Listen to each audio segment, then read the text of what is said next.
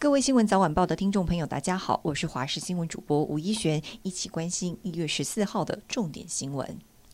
政治焦点：立法院延会会期最后一天，本来要三读总预算案，却因为国民党拒签协商结论，面临卡关。经过朝野协商，各党团取得共识，决定将会期延长到一月十九号。而且国民党要求必须先审查攸关发放现金的特别条例，再来处理总预算案。不过，这也让执政党认为，这是不是可能让原先定调预算三读后要启动内阁改组的时程增添变数？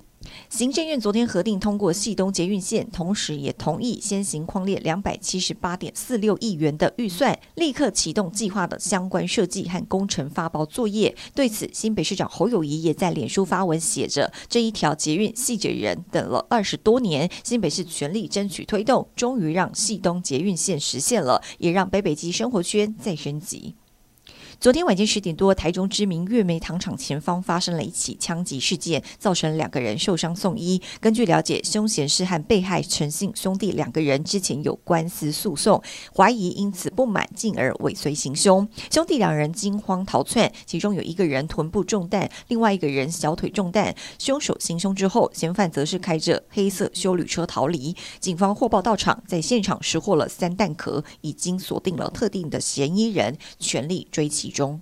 前日本首相安倍晋三在去年七月遭到枪击身亡，开枪杀人的嫌犯山上彻也，昨天被依杀人罪等罪名起诉。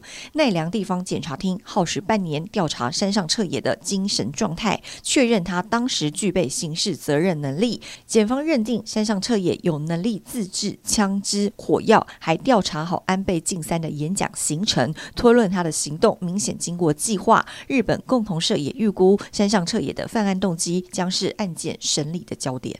年关将近，市面出现假钞流窜。日前，彰化地区出现一群年轻人在夜市、槟榔摊等地专挑店家忙碌的时候，拿千元假钞买东西换真钞。而警方清查有八处的店家受害，而且收到的假钞序号全都一样，于是出动了霹雳小组，逮捕伪钞诈骗集团九名成员，其中六个人是未成年，最年轻的只有十六岁。另外，云林则是有小吃店收到了百元假钞，序号也都一样。当地店家表示，在忙碌的时候根本不会仔细看百元钞的真假，防不胜防。店家之间现在也流传不收莫三码八八零的百元钞。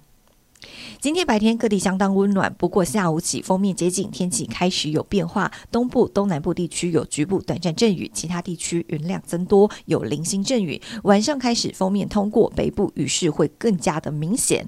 各地温度高温普遍都在二十六到三十度，甚至中南部地区来到三十一度，非常热的天气。不过提醒，明天强烈冷气团南下，气温骤降，越晚会越冷。下个礼拜一到礼拜二是最冷的时候，中部以北只剩下十二度左右，而且北东持续有局部的雨势，到了下个礼拜三才会转为干冷的天气形态。